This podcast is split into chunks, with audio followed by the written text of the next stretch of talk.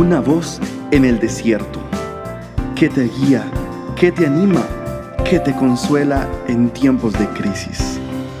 Su dulce voz te da aliento de vida.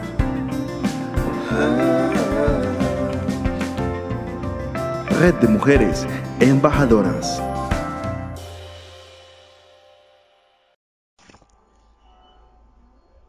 Dicen las escrituras que hubo una larga guerra entre la casa de Saúl y la casa de David.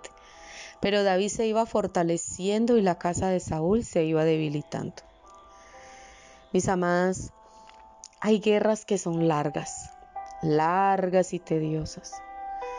En aquellas que nosotros creemos que ya no podemos más, que han sido muchos, muchas noches en vela, muchos días de insomnio, muchas semanas, muy largas semanas de conflictos en nuestras casas, largos periodos de tribulación y de dolor, de lágrimas y de angustias.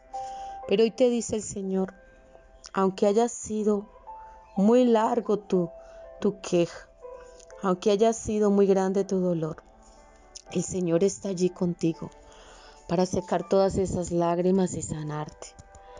Él nos da hoy una palabra muy poderosa. Someteos pues a Dios, resistir al diablo y él huirá de vosotros. Mis amadas, el enemigo sabe el fin que le espera.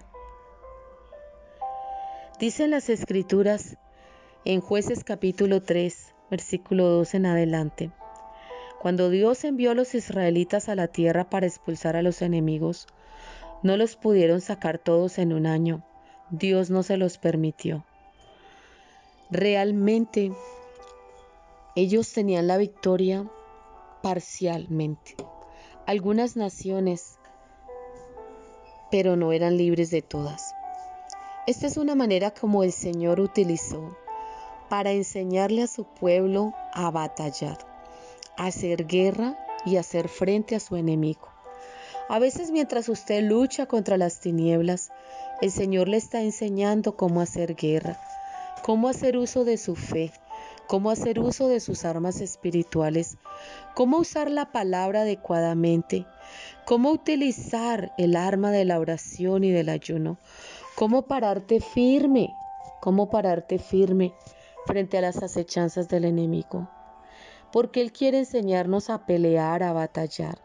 Él no quiere un ejército cobarde. Él quiere una novia, una amada que esté firme, que se levante como un gran ejército con autoridad. Los grandes guerreros del reino de Dios han librado fuertes batallas. Cuando usted supera una batalla, su fe crece, su fe va en aumento. Podría decirse que está siendo revestido de una mayor fuerza, de una mayor unción.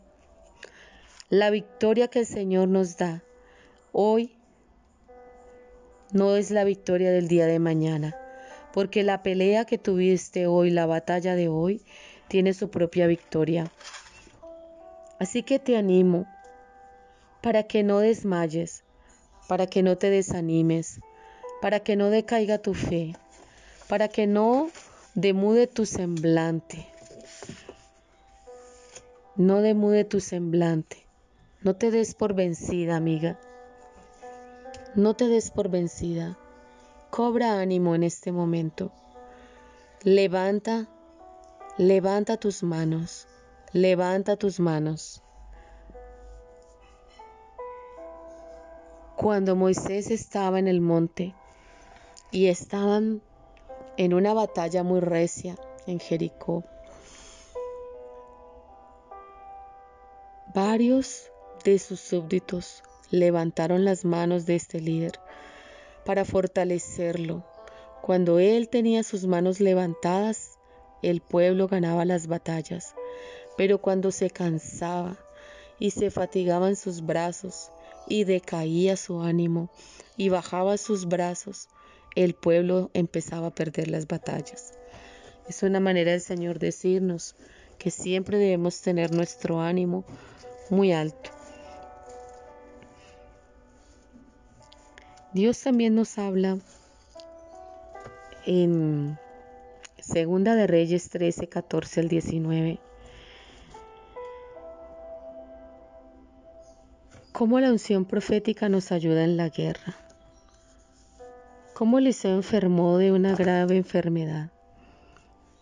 Y descendió a él Joás, rey de Israel, y llorando delante le dijo, Padre mío, carro de Israel y su gente de a caballo. Y le dijo Eliseo, toma un arco y unas saetas. Tomó él entonces un arco y saetas, y luego le dijo, Eliseo al rey de Israel, pon tu mano sobre el arco, y puso él su mano sobre el arco. Entonces puso Eliseo sus manos sobre las manos del rey y le dijo, abre la ventana que da al oriente. Cuando él la abrió, dijo Eliseo, tira. Y tirando él, dijo Eliseo, saeta de salvación de Jehová, saeta de salvación contra Siria, porque herirás a los sirios en Afec hasta consumirlos. Después le dijo el profeta, toma las saetas, golpea la tierra, y él la golpeó tres veces y se detuvo. Entonces el varón de Dios se enojó contra él y le dijo, si tan solo hubieras golpeado cinco o seis veces, hubieras derrotado a Siria, todo este pueblo hasta quedar ninguno. Pero ahora por solo haber golpeado tres veces, solamente tres veces lo derrotarás.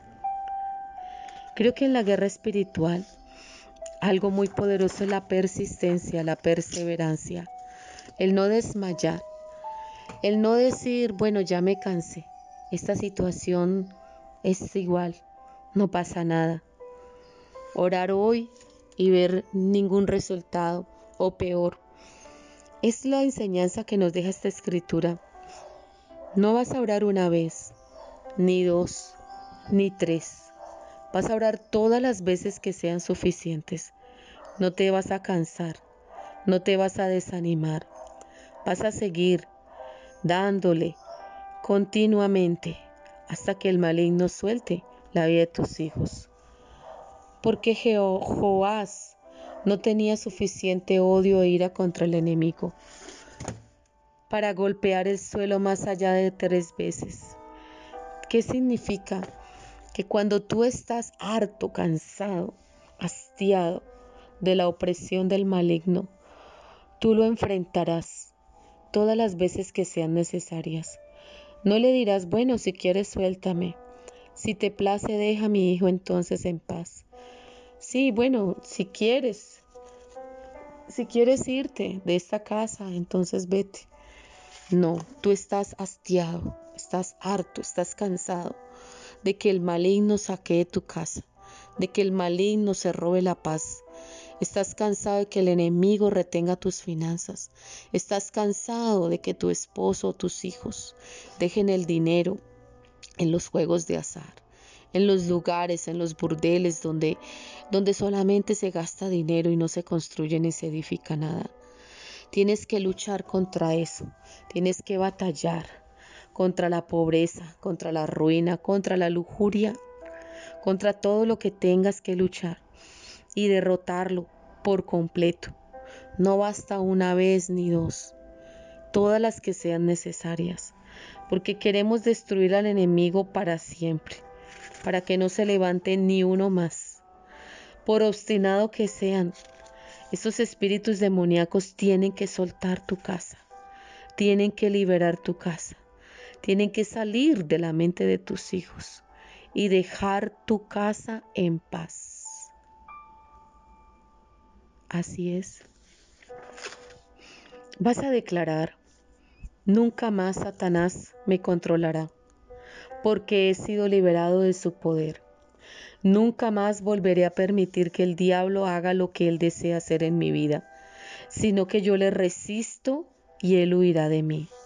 Nunca más volveré a escuchar o creer sus mentiras, porque el diablo es padre de mentira, él es un mentiroso. Nunca más volveré a estar enfadada por espíritus inmundos. Nunca más voy a ser acosada por el enemigo. Nunca más volveré a estar atada, porque Cristo me ha hecho libre y soy verdaderamente libre. Dicen las escrituras en Juan 8:36, si el Cristo os libertare, seréis verdaderamente libres. Nunca más volveré a permitir que los demonios de doble ánimo me confundan y me hagan inconstante, porque entonces seré como la onda del mar que va y vuelve. Y tú no me has dado, Señor, un espíritu de confusión. Tú no me has dado un espíritu de temor. Tú no me has dado un espíritu, Señor, de cobardía. Tú a tu hija le has dado un espíritu de poder, de amor y de dominio propio. Confiesa conmigo y decláralo. Nunca más volveré a permitir que las maldiciones obstaculicen mi vida. Rompo toda maldición, porque he sido redimida de la maldición. Nunca más volveré a abrir la puerta a los demonios para que entren en mi vida y me, me opriman. Nunca más volveré a abrir la puerta a los demonios para que entren en mi vida a través de una vida habitual de pecado. Nunca más abriré más la puerta al enemigo en mi vida participando en el ocultismo.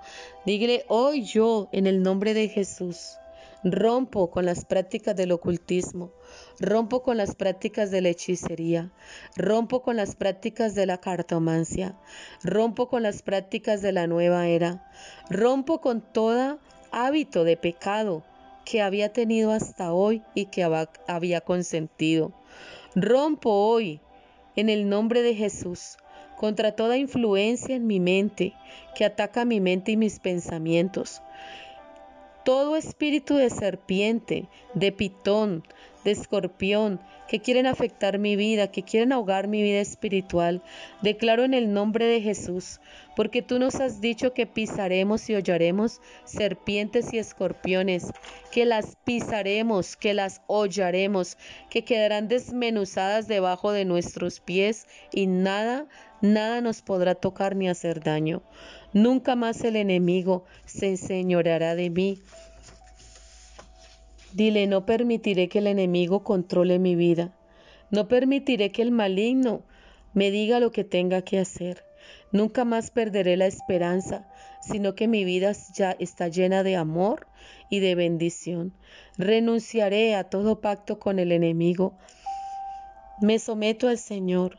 No permitiré personas usadas por el maligno me alejen de mi Dios. Nunca más buscaré mi propio bienestar, porque el amor no busca lo suyo. Nunca más pensaré mal de las personas, porque yo sé que el amor de Dios cubre multitud de faltas y de pecados. Nunca más se cerrarán los cielos sobre mi vida, porque el Señor ha abierto ventanas. Nunca más permitiré que el dolor y la tristeza controlen mi alma.